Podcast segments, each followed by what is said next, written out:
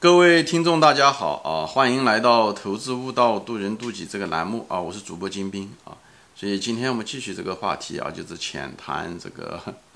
自卑啊。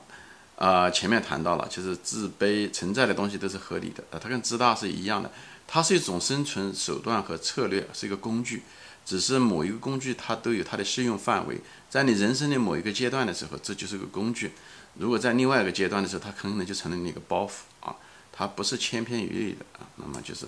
自卑也是一样的。自卑在你弱小的时候，这是个非常好的一种生存方式。当你弱小，当你能力不够，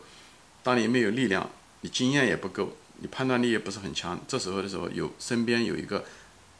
一个比较强势、判断力强又会保护你啊，能力又强的人，无论是你的父母也好，还是你的弟兄姐妹也好，嗯，你这样的话帮助你在弱小的时候可以生存下来。啊，你不会随随便便的听自己的，呃呃，所以对吧？父母亲跟你说你不要呃下水塘，对不对？你不听，跑到下水塘，你可能大概率时间你会被淹死掉，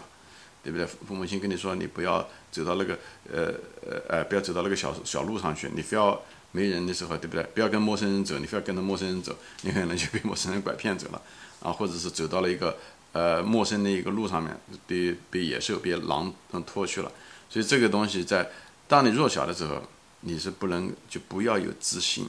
自信的策略和自卑的策略，自卑的时候是赢过自信的啊。但是成与萧何，败与萧何，我前面说了一，但是在这个过程中的时候，在这幼小的过程中，一种依赖和服从和放弃自己的想法的时候，同时也把你训练成一种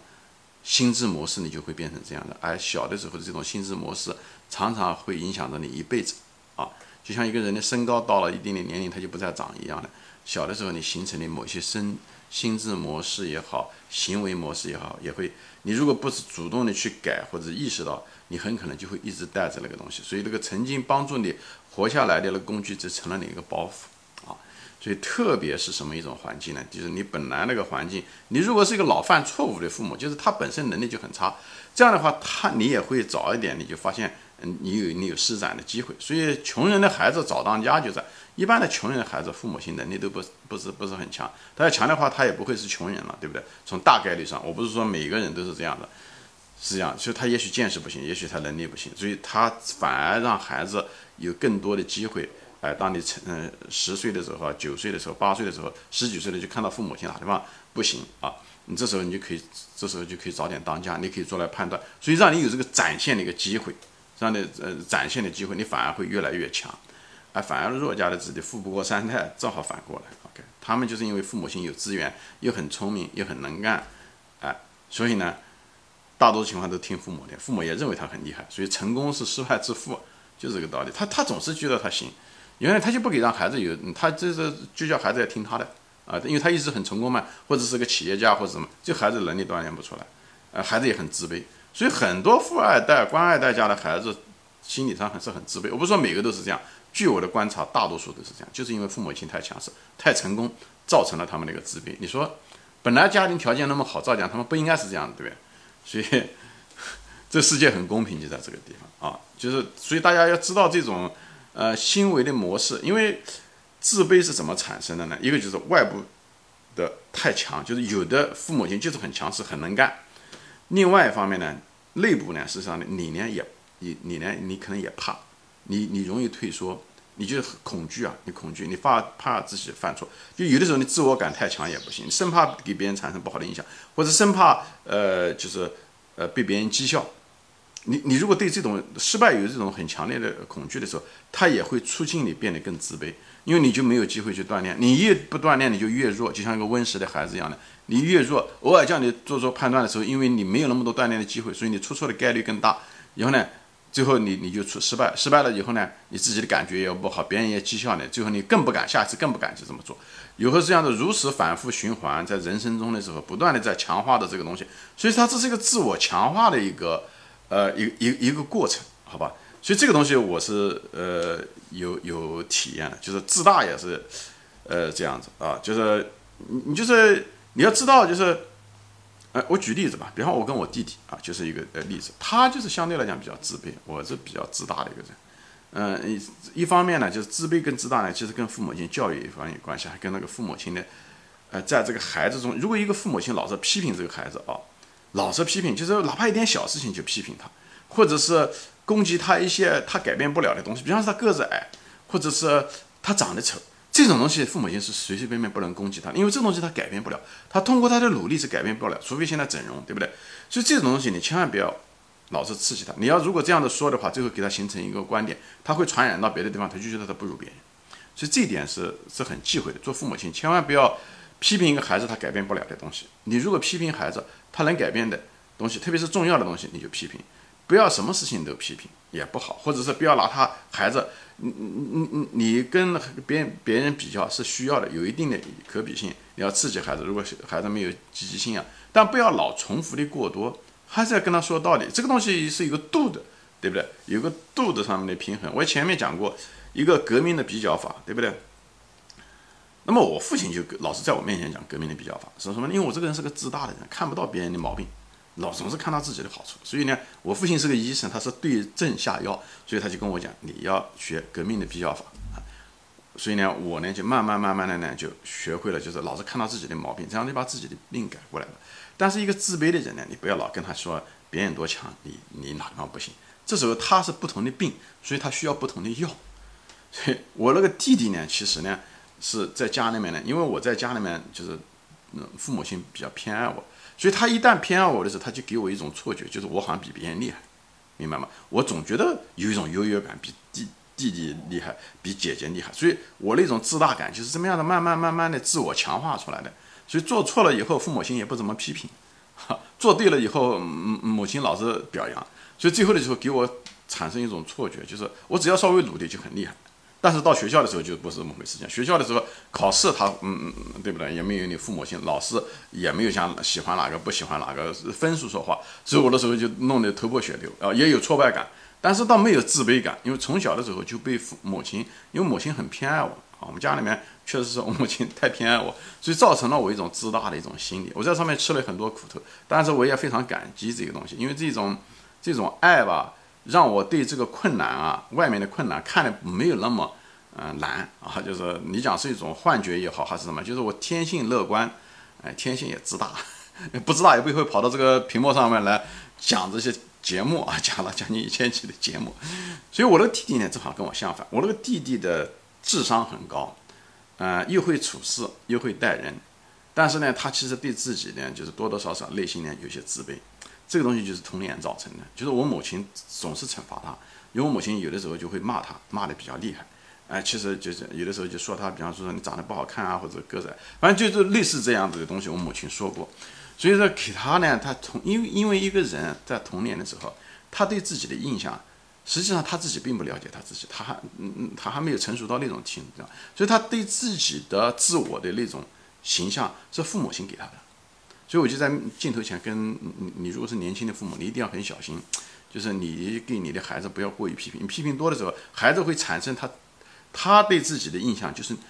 纯粹是从你的反馈给他的，所以你给他太多的消极的反馈的时候，他就产生一种自卑的心理，就他自己的英文叫 self image。就自我形象就变得很低，他很可能是这么高，但是因为你批评他，有意无意的批评他，就他就认为是这么多，所以呢，他最后他，因为他还是相人，还是心理上还是相信权威的，所以他很难突破，即使大了以后，他还是很难突破，对不对？你你是他父母亲，他还是相信你的。一个人六十岁了，从六岁长到六十岁，他那个父母亲八十岁的父母亲说出来的话，他还是信的，就是这么回事。这个东西都是途径依赖。他产生了那种心智模式，他很难改的。所以你你你你想一想，一个人，他如果他小的时候他就觉得是个自卑的人，父母亲跟他说你不行你不行你不行，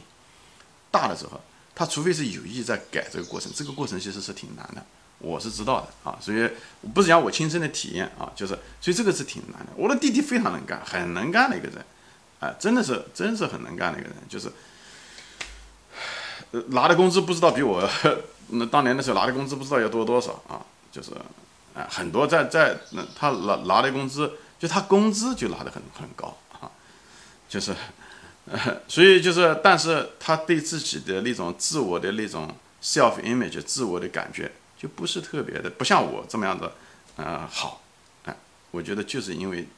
那时候的原因。我就分享一下，我并不是想说他什么啊，就他的能力，他的各个方面都比我强，但他对自己的那种感觉没有那个样子，而我的能力比他也不知道要差多少，但我自我感觉却很良好。最后的结果呢？你的生活呢？其实其实变得很愉快，啊，你跟别人打交道，你也没有尴尬，你也没觉得别人对你，呃呃瞧不起你啊，你反而一个人最后活的还是活在他自己里面，对不对？你需要社会的反馈，对不对？所以我也经常碰钉子，所以我父亲老是让我去学这个革命的比较法，学的比较多，我弟弟就读的比较少，也是这个原因，好吧？所以呢，就是那说了这一大堆这东西啊，就是嗯，如果你的。父母亲不是很强势，如果你的父母亲还常常犯错误，其实呢，这种人还往往，而且你的父母亲如果又很爱你啊，那么这种情况下，你你你不是那么容易产生那种自卑心理。当然，有些东西也会，比方说你是农村来的，你家里面钱少，你是智商比较低，呃，我讲的这个自卑讲的是这种是可以改变的，不是天生的，不是你个子矮，不是你长得丑，我讲的不是这些东西，我讲的是可以改变的。比方说是这些东西都不需要自卑，我就想讲就是解决方案啊。呃，无论你家里面穷也好，你的智商低也好，或者你见识比较低也好，这些东西都可以改变。这个人生啊，这些东西都可以改改变。哎，那么怎么改变？怎么看这个事情啊？因为这个不是我讲的节目的重点。那我收尾的时候我就说一下子，这个就是又回到了对人生的一个态度，对人生的一个态度。那么我对人生的态度就认为，这人生呢，它就是一场游戏，就像游戏机里面打的样，游戏。你进来的时候，你什么都带不进来啊！你来的时候就是赤身裸体的来，你走的时候呢，你也是赤身裸体的走。所以你担心什么呢？你什么都带不走，对不对？人生最大的恐惧不就是死吗？你还没有比死更大的恐惧吗？所以你自卑什么呢？你怕什么呢？自卑是一种恐惧。你怕什么呢？你谁都不用怕，你怕被人讥笑干什么？他得死，你也得死，对不对？这个东西没有什么东西可以留着的。所以你就不要怕，你一不怕，你什么事都敢做。我不是说你做了没有底线的事情啊，就很多情况下是因为我们的自卑、恐惧，我们很多事情不去做，或者该想做的决定没做，该说的话没有说，该想尝试的东西没有尝试。把人生，人生到这地方来就是来体验。既然我们什么都带不走，那么唯一的就是体验，对不对？我们什么东西都是看不同的书，去不同的地方，跟不同的人的交流，对不对？看看不同的视频。就是来体验的，我们何必要让那种莫名其妙的恐惧，也就是所谓的自卑，来限制了我们去享受本来应该享受的这个八十年的时光呢？所以我就说嘛，最大的恐惧就是死亡，死亡又逃不掉，那没什么好怕的了。你把这个事情想透掉的话，你讲人生就是一场游戏。我们既然有幸来到这个世界上来，不活白不活，不活白活，不是他白不是。你就得要去尝试各种各样的东西，你特别你又特别想试的东西，我建议你去试一下，只要不伤害到别人，只要对不对，在一一个至少这个社会的道德的基础上，我觉得什么事情都可以试，别在意别人怎么看，啊，别在意，也别在意你在别人中的印象是什么样子，我真的不就是别把自己当回事，也别把别人当回事，你只要没有伤害到别人，你什么都可以做，我还是这个观点。对不对？错了又怎么样？错了又怎么样？又只要不犯法，错了又怎么样？谁又不犯错？伟人都犯错，对不对？谁不犯错？所以也有机会。你想怎么样的？就是人最怕的是后悔，就是哎呦，一辈子过过来，快死的时候突然想，哎呦，我可以做这个，我可以做这个，我应该跟他说这些东西，我应该试这些东西，都没做。所以人就是不能留太多的后悔，而自卑会让你产生很多的后悔，因为你一说该说的事情没说，该问的东西没问。比方你追求一个女孩子，对不？年轻的时候你喜欢她，因为自卑没去追求，老了以后想了这个事情就迟了。一样的，有些事情也是说，比方创业什么的，你不要认为你自己能力差、知识不行或者没钱，你要想试，你真的想试，你就去试。往往这种自卑都会造成的这样，比方自卑，比方是害羞，不愿意跟人说话，对不对？你很可能就失去了某些机会，你也许失去了一个表达你的想法的一种机会，对不对？所以这些东西你都是，所以自卑的人啊，就是你不要用太多的革命的比较法，你更多的是把你看着人生就是一场游戏，你要有不同的体验，能试就试，能做就做，只要不伤害别人，都可以做，不活白不活，不是白不是，你过了这个村，你就没那个店了。别把别人当回事，